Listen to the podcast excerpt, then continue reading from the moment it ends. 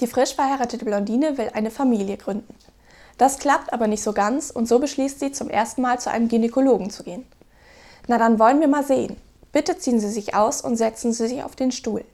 Okay, Herr Doktor, meinte sie, aber ich wollte das Baby eigentlich von meinem Mann.